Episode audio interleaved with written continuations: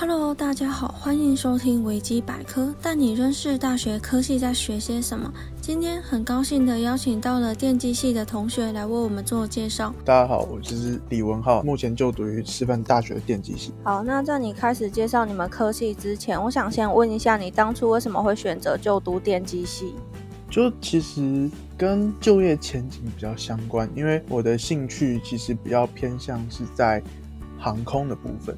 但是因为台湾的市场，就是目前看到比较大家的，好像只有汉翔，就业前景好像没有那么好，所以想说把它当做一个兴趣，然后有工作的方面的话，就选择一个比较有就业前景，然后相对比较喜欢，因为我个人比较喜欢物理，所以呢就选择电机系这样子。好的，那你们科系现在在学些什么？因为我现在是一年级下学期嘛，所以单就一年级的课程来讲，那一上的话。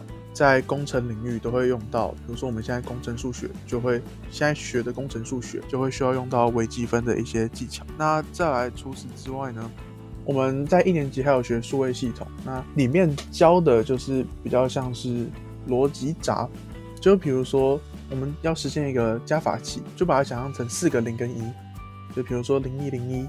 那它是代表什么意思？它是二进制吗？二进制代表什么意思？或是呃十六进制它代表什么？它代表多少？对应到十进制它是代表多少？因为我们电脑就是它有它的语言嘛，它只能呈现零跟一，就是通电跟不通电。那我们要用这样的方式来做运算，所以它会需要一个不同的系统。那逻辑闸呢，就是帮助我们使用这样的系统，然后去做运算。那我们数位系统的话，就是在学习说呃逻辑闸基本的运用，然后呢再来之后。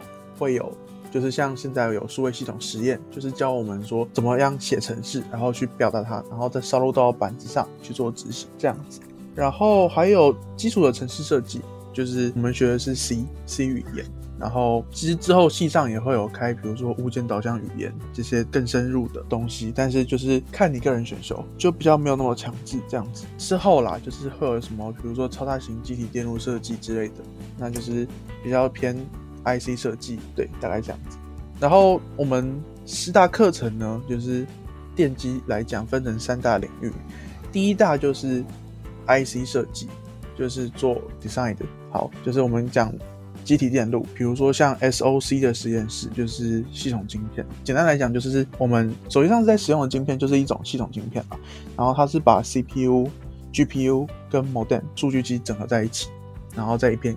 晶片上面就是像国内比较有名的，就是联发科，然后 Realtek 这些是做 design house，就是专门做晶片设计。那再来另外一个就是通讯工程，然后还有智慧控制，大概是这样，这三个领域。所以你们这三个领域是都会学到，还是你可以挑某一个你喜欢的领域，然后就去学？你可以自由选修，就是你修完之后，你会拿到那个，就是说你会从某一组毕业这样子。那你比较喜欢这三大类的哪一项？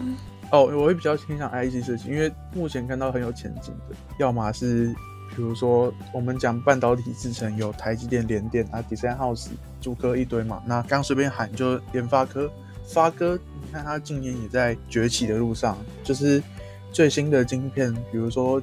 天玑九千、天玑八千百都是跟高通就是有比较好的能耗比。那台积电不用讲嘛，护国神山嘛。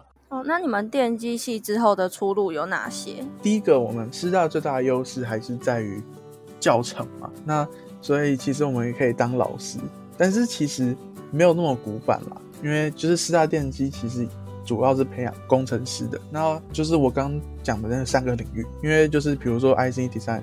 就是 IC 的设计师啊，然后或者是就是各种工程师就对了，简称哦，比如说软硬韧体啊，软硬体、韧体之类的，你可以写程式啊，然后或者是 RFID，就是射频工程师之类的。但你也可以修教程成为老师啊。如果你觉得来师大不修教程好像怪怪的，就你也可以修教程，就可以去，比如说当高职领域电子科啊的老师之类。了解。那你毕业后有什么规划吗？这个就是牵涉到。我刚讲的，一开始会选择电机系的原因，我想要为我们的护国神山或是联发正在崛起的发哥贡献出一颗新鲜的肝。好，呃，你已经读了一个学期了，那可以跟我们分享一下你现在的生活跟高中的时候有什么不一样的地方吗？先讲个大前提，就是我高中是属于学风比较自由的高中，所以其实在学习风格上不会差太多，就是老师都会很用心的教你，如果你愿意学，可以学到很多，但要不要学都在你自己，所以就是很少有老师会管你手机啊什么的，就是高中也是这样啊，所以这个部分就是可能呃有些人可能在比较严的私校或是某些公立高中管很严，然后他上了之后大学就是会比较不一样的地方。但是至少我是没有了。但是呢，最大最大不同的地方对我来说就是可以自由安排课程。虽然说我们系上会给一个必修的课表，但是剩下的就可以自己排。觉得你要你这个很勤奋的学生，就可以塞一堆早八的课进去，然后下午留着，然后就是做一些其他安排，比如说打工啊之类的。然后像我上学期的时候就打两份工。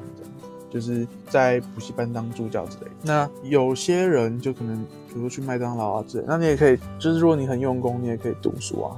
社团生活就一样丰，就是或是系上的生活，比如说什么系篮啊，就一样多彩多姿这样。就是看你们系上有什么。还有啦，有些系上会举办营队嘛，就是很不错的体验。然后有人运动会会跳啦啦，就像我生科系的同学，对，有很多领域的同事可以选择，就。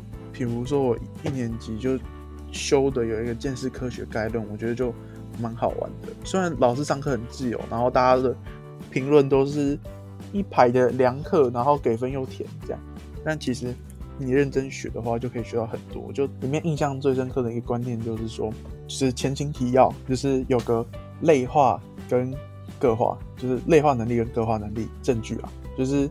假如说证据是类化能力，就是比如说一个化学药品，你用盐酸作案，那我只能查有买盐酸的人，对吧？你我没办法确定是哪一个人泼的盐酸，对。但是我可以确定是某一个特定族群，那这个叫类化。可是当很多类化就可以成为个化能力。什么是个化能力？比如说指纹就有很高几率有个化能力，就是我可以确定几乎每个人的指纹是几乎独一无二嘛，找到跟你相似的几率。远大于地球人口数，那就可以确定几乎是那个人嘛？对。那假如说什么是很多个类化证据会叠加成为一个个化证据？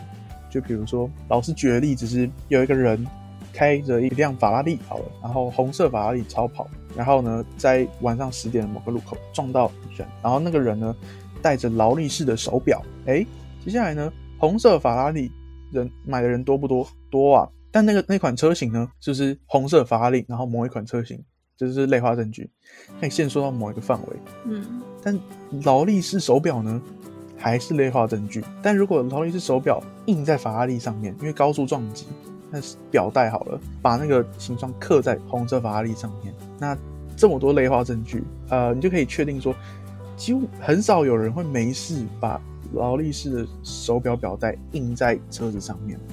那我们就几乎可以确定，有表带形状的红色法拉利，这些类化证据串起来，就是那个人是造逃凶手，大概是这样。了解。所以就是可以接触到很多不同领域，然后很有意思的想法。这样，我的分享就到这边。正在收听的你，对于本集的分享有没有更加的了解呢？谢谢电机系同学的分享，今天的内容就到这边结束，感谢各位的收听，我们下期再会，拜拜。